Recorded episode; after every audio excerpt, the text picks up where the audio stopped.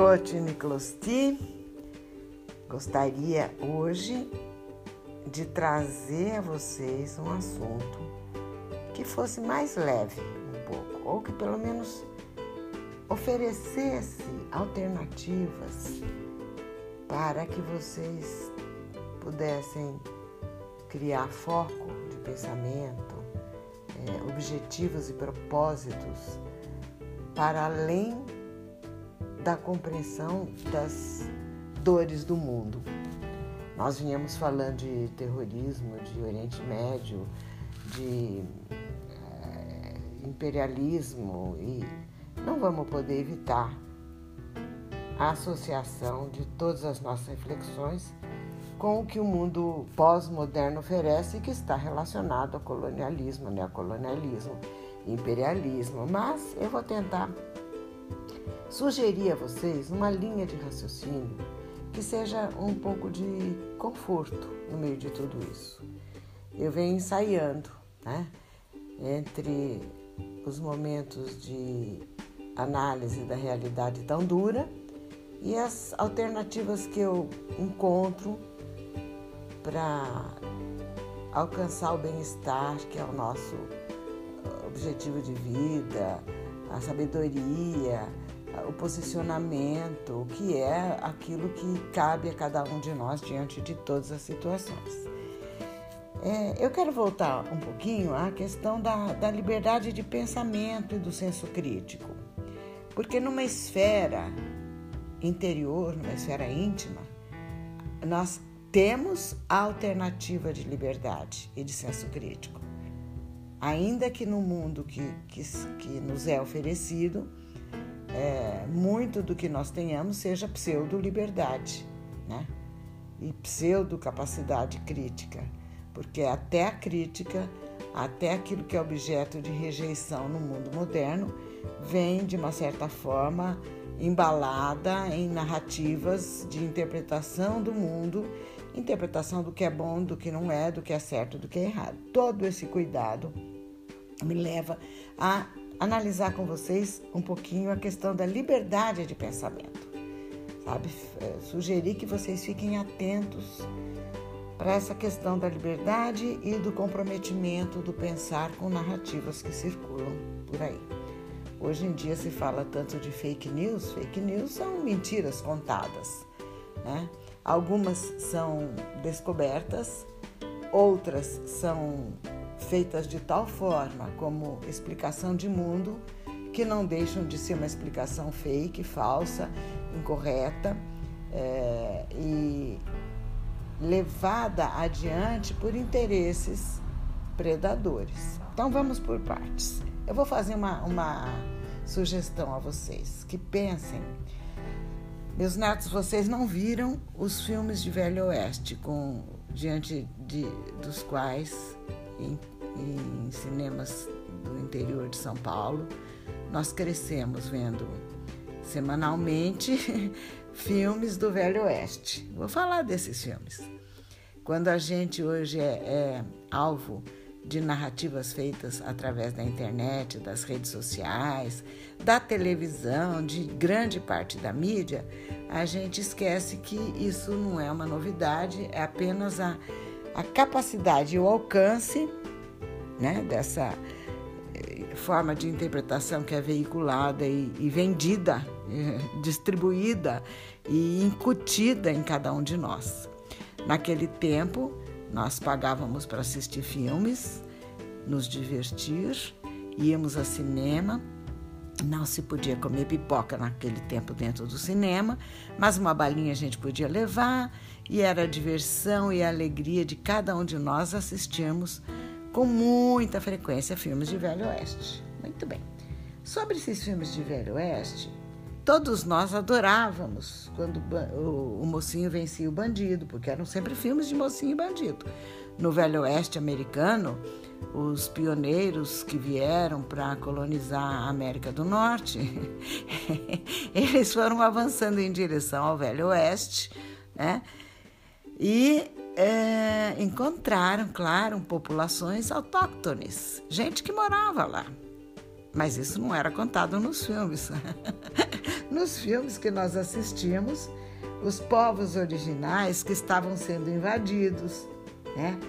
E, e praticamente é, dizimados com a, a, os ataques e as armas mais potentes dos colonos americanos, né?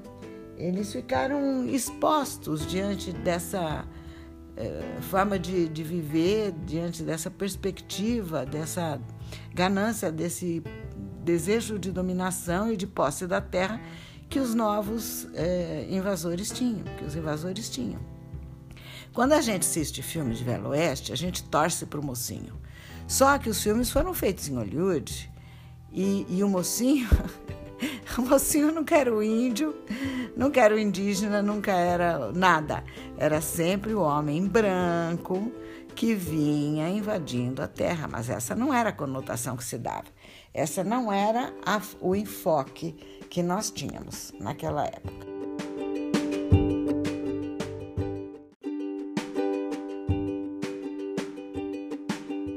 Pois, pois a gente não percebia essa visão comprometida com uma hierarquização do, do ser humano que, que já vinha né, com os colonizadores, sem tirar, sem, sem é, desmerecer aqueles pioneiros, aquelas pessoas que, por razões que também são históricas, os puritanos, com os conflitos que tinham na Inglaterra, que abandonaram sua terra para viver uma nova vida, enfim, sem, sem apontar, nem criticar, nem fazer uma análise agora dos objetivos dos pioneiros e das lutas que eles tiveram, né? mas é, todos eles já vinham com um comprometimento, com uma visão de mundo. Claro, todo mundo tem a sua visão de mundo. Os, os indígenas têm as suas, os africanos têm as suas, os brancos têm as suas. Só que aqui nós estamos falando de imposição de uma visão de mundo, de um conceito, de um complexo de Colombo, como é uma expressão usada é, por alguns estudiosos e que eu acessei recentemente, eu tive é, contato com essa sugestão, com essa ideia, com essa forma de pensar através da, de uma autora chamada Marcia Tiburi, num livro bem interessante que um dia eu comento com vocês, mas de certa forma o complexo de Colombo é o complexo de, sabe, as pessoas que vêm se achando é, uma raça superior, um conhecimento superior, donos de um estoque cultural superior, de um político, de uma organização política correta, né? E achando então que aqueles todos que eles encontram, todos os cenários, sejam humanos, sejam físicos, não são os adequados. Eles encontram florestas e acham que as florestas têm que ser derrubadas para produzir cana aqui, ou algodão lá, ou enfim. É, é, esse tipo de análise que eu quero que vocês comecem a fazer. Isso é que se chama senso crítico. Isso é que se chama liberdade de pensar. Eu vou lendo, eu vou refletindo, eu vou me colocando no lugar do outro, eu vou conseguindo enxergar o outro porque aqueles que vieram e que fizeram os filmes de mocinho e bandido parece que não conseguiam se colocar no lugar do outro, simplesmente é, reduziam o outro a algo inferior a si mesmo, portanto, sujeitável, subordinável, é, dispensável, transformável, substituível, né? algo próximo da natureza a ser dominada. O outro que eles encontraram era algo próximo da natureza a ser transformada a seu bel prazer. A seu ver, mais ferozes têm que ser eliminados, etc, etc. Esse tipo, esse tipo de raciocínio que, que é muito importante que vocês analisem. É, há um trecho aqui de um, de um livrinho pequeno, mas denso de conhecimento, de conteúdo, já estou na releitura que se chama A Elite do Atraso, de Gessé Souza, que também é uma, um grande pensador da atualidade, um trechinho que eu vou destacar para inserir aqui nesse meu raciocínio. Está escrito assim, abre aspas. Os seres superiores seriam mais democráticos e mais honestos do que os inferiores, como os latino-americanos, por exemplo. Fecha aspas. Isso aqui é, é um pensamento do Gessé Souza, uma forma de mostrar como, não só no momento da invasão, não gosto nem de falar de descobrimento da América, mas à medida que a gente vai se conscientizando de tudo que aconteceu, né, são invasores. Então, a partir do momento da invasão da América, eles já catalogaram o que encontraram e se, e se consideraram mesmo superiores. À medida que a América do Norte foi se transformando é, com o passar do tempo e no século XVIII já fez a sua independência em moldes democráticos e é, avançando ali as ideias liberais e a ideia de democracia vivida como eles vivem, né? América acima de tudo, antes de qualquer outra coisa, uma, uma liberdade que deve ser é, construída, preservada e, e enfiada goela abaixo, o, o, conceito de democracia deles. É, goela abaixo para o mundo inteiro, se os índios preferem algum tipo de fórum, se os indígenas preferem algum tipo de fórum, ou os, os povos orientais algum tipo de fórum mais próximo da ideia de clã. Não, é, eles avançaram na, naquele raciocínio de liberal e da democracia liberal, no sentido que é, que é o mais, vamos dizer, mais discutível, vai, vou ser clara, o mais discutível mesmo, porque é uma, uma democracia que privilegia os que têm em detrimento daqueles que não têm. Não é uma democracia real, assim como a própria Grécia, quando criou o sistema democrático, quando criou a democracia tão louvada, excluía grande parte da população do seu, da sua deliberação, da deliberação é, política.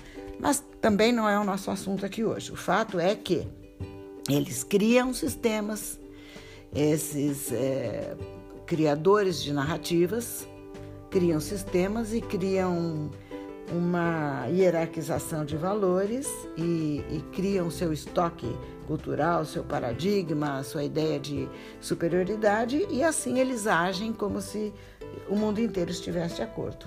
Né? De fato, é, ainda me lembrando do, do, raciocínio do Gessé Souza, segundo ele, nos Estados Unidos e na Europa até hoje, ninguém deixa de se sentir superior aos latinos e aos, e aos africanos mesmo dentro da sociedade já com miscigenação acontecendo.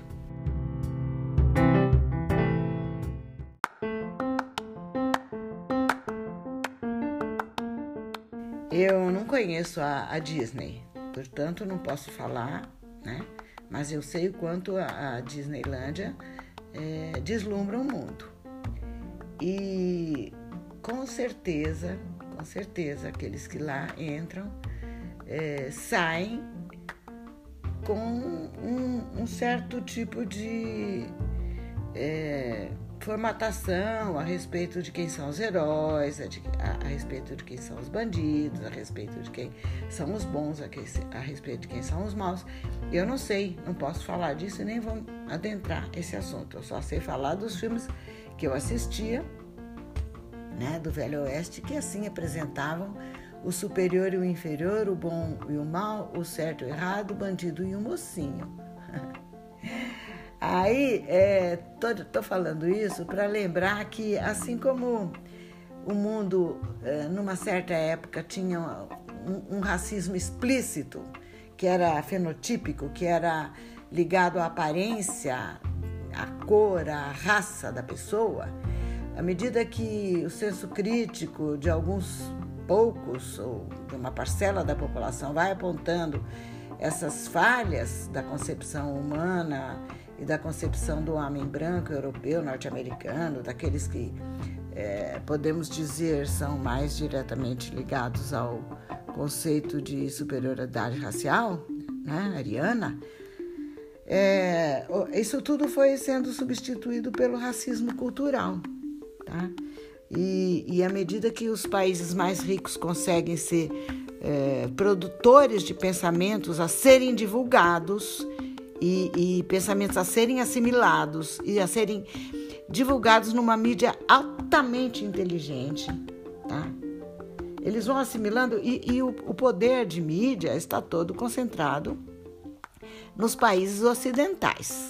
Não resta a menor dúvida de que a mídia, vamos, eu falo Estados Unidos, eu falo de imperialismo, vocês coloquem aí à medida que forem ficando mais conscientes, todo mundo ocidental relacionado dessa forma simbiótica a Estados Unidos, a, a Inglaterra, a Israel. E apesar de Israel estar no Oriente, né? Mas conexão muito íntima entre si e interesses muito próximos, porque também são aqueles que têm mais interesses é, e poder financeiro, bancário e, e midiático. Então, né? É disso que eu estou falando, é de, um, de um, uma elite pensante e divulgadora de pensamento que acaba achando que pode divulgar um modelo universal para o planeta que a assimilação desses conteúdos é obrigatório para o mundo é, funcionar de acordo com os mecanismos que eles querem que sejam os, os ideais, segundo o seu raciocínio.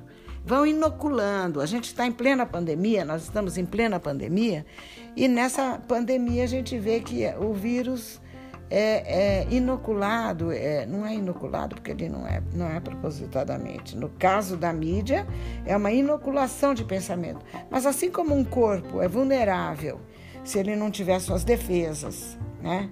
não tiver vacina, não tiver os cuidados, se não tiver sua, sua própria capacidade imunológica, ele é invadido pelo vírus.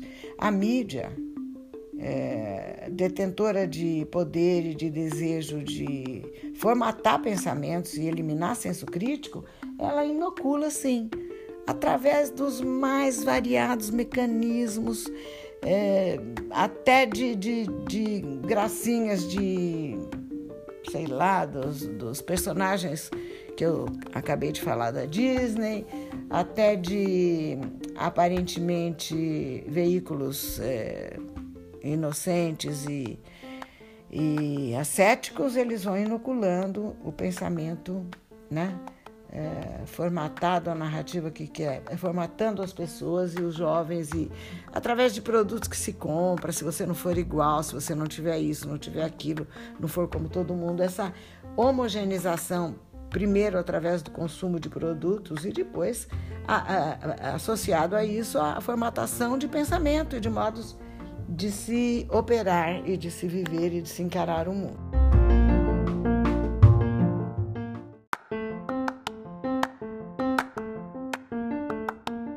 Eu lembro quando eu era estudante na universidade, a revolta que foi, quanto os, os jovens, nós todos, nos mobilizamos contra um acordo chamado Acordo MacUSAID um acordo que foi feito entre os, os, Estados Unidos e o Ministério da Educação aqui no Brasil, para que é, tipo, vários convênios começaram a ser feitos a partir de 1964, tá?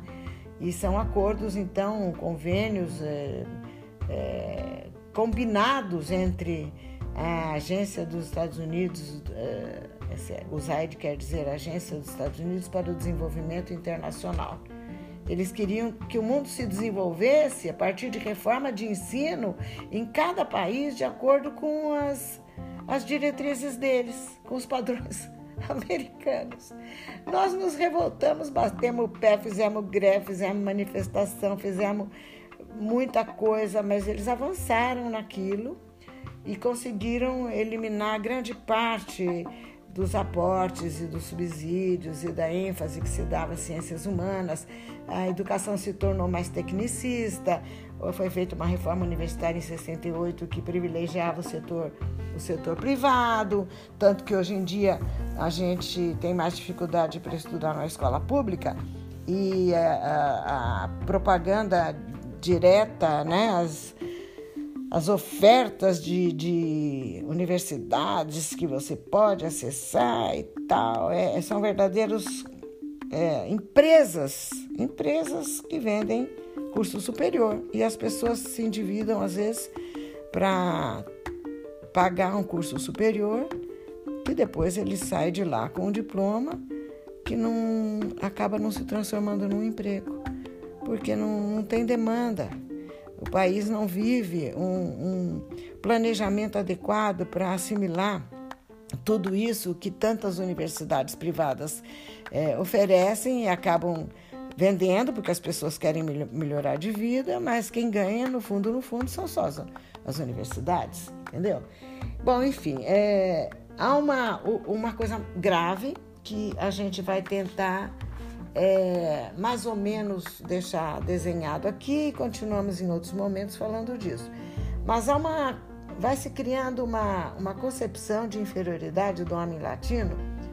É, isso tem a ver com muita, muita, muita, muita coisa, mas tem a ver também com o pensamento que vem de fora, com essa formatação que eu digo, com essa mídia, com essas corporações, com esse consumo de através de produtos, de turismo, de filmes, de ideias que vão sendo inoculadas, né?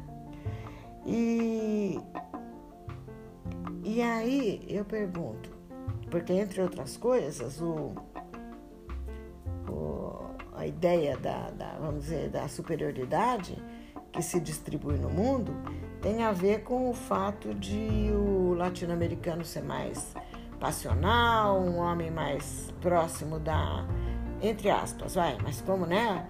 Uh, o negro, o indígena foram vistos nos séculos passados como uh, mais próximos da, da animalidade, ainda hoje resta a ideia de que o latino-americano, fruto descendente dessas miscigenações todas que ocorreram, está mais próximo do passional do que do, do espiritualizado, do requintado, do elevado e do racional. Então, são ideias que a gente vai só esmiuçando, parando para pensar que a gente vai perceber que são veiculadas, tá? Que são veiculadas na mídia, no mundo e nós aqui só temos uma alternativa. Ou nós paramos para pensar de onde nós viemos, quem somos, para onde vamos. Enquanto povo que quer a sua própria liberdade e autogestão, nós vamos ter algumas dificuldades sérias. Mas eu queria falar de bem-estar, acabei falando de problema outra vez, né?